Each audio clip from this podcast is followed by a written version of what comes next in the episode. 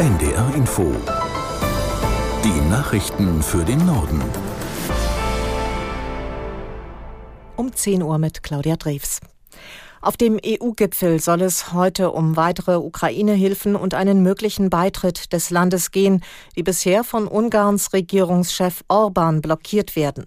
Der Beginn verzögert sich nach EU-Angaben, weil Kommissionspräsidentin von der Leyen, Kanzler Scholz und Frankreichs Präsident Macron vorher noch mit Orban sprechen. Aus Brüssel Matthias Reiche.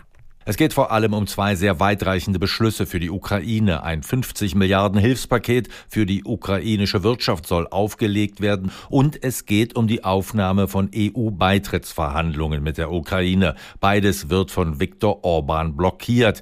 Nun hat aber am Abend die EU-Kommission über 10 Milliarden Euro für Ungarn freigegeben. EU-Parlamentarier sprechen auch von Erpressung und einem Kuhhandel und erinnern an den kürzlichen Händedruck mit Putin. Viktor Orban weist allerdings strikt von sich, dass er sich seine politischen Positionen abkaufen lasse. Die EU-Mitgliedstaaten und das Europäische Parlament haben sich auf ein lange umstrittenes Lieferkettengesetz geeinigt. Damit sollen Unternehmen mit mehr als 500 Beschäftigten künftig verpflichtet werden, bei der Herstellung ihrer Produkte mögliche negative Auswirkungen, beispielsweise mit Blick auf Menschenrechte, zu ermitteln.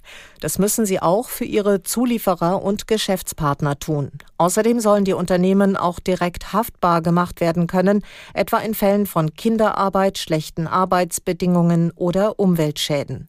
Wirtschaftsverbände hatten im Vorfeld gegen das Lieferkettengesetz protestiert. Umweltschützer begrüßen die Pläne dagegen. Dem neuen Gesetz müssen die EU-Mitgliedstaaten noch formal zustimmen. Der Bundestag berät im Moment über Gesetzespläne der Ampelkoalition zu elektronischen Rezepten und digitalen Patientenakten. 2025 sollen alle gesetzlich Versicherten elektronische Akten bekommen, es sei denn, sie widersprechen ausdrücklich. Aus Berlin Birte Sönnigsen. Die Digitalgesetze gehören zu den wichtigsten Vorhaben von Bundesgesundheitsminister Karl Lauterbach. Er will damit eine digitale Aufholjagd starten. Im Mittelpunkt der Gesetze steht die elektronische Patientenakte. Wer nicht aktiv widerspricht, soll ab dem übernächsten Jahr automatisch eine digitale Akte bekommen. Welche Daten dort gespeichert werden und wer sie sehen darf, das bestimmen die Patientinnen und Patienten selbst. Wer kein Smartphone oder Computer hat, soll die Akte dann mit Hilfe der Apotheken oder der Krankenkassen verwalten können. Die Gesetze sollen auch dabei helfen, Deutschland als Forschungsstandort attraktiver zu machen. Für die Wissenschaft und Pharmaunternehmen soll es leichter werden, Gesundheitsdaten für die Forschung zu nutzen. Der deutsche Aktienindex DAX ist erstmals über die Marke von 17.000 Zählern gestiegen. Der Leitindex legte zwischenzeitlich um 1,4 Prozent zu und erreichte ein Rekordhoch von mehr als 17.002 Punkten. Hintergrund dürfte die Aussicht auf fallende Zinsen sein.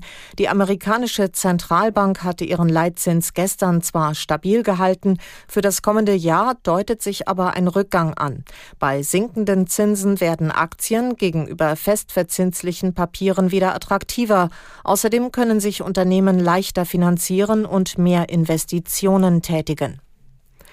Der Entwickler von ChatGPT OpenAI kooperiert zum ersten Mal mit einem großen Medienhaus und zwar mit dem Axel Springer Verlag. Das haben beide Unternehmen mitgeteilt. Caroline Wöhlert aus der NDR Nachrichtenredaktion erklärt, was das bringen soll. Die Ergebnisse, die das Programm liefert, sollen aktueller werden. Denn Antworten gibt es bisher nur mit Informationen bis maximal April 2023. Der Chatbot ist nämlich nur so aktuell wie die Daten, mit denen er gefüttert wird. Mit der Kooperation soll das jetzt besser werden. Wer ChatGPT etwas fragt, soll in Zukunft Zusammenfassungen von aktuellen Ereignissen angezeigt bekommen. Und diese stammt von Angeboten des Axel Springer Verlags. Also zum Beispiel von der Bild, Welt oder Business Insider. Wenn eine Textantwort Informationen aus Springer-Artikeln enthält, soll auch der Link zum ursprünglichen Artikel angezeigt werden.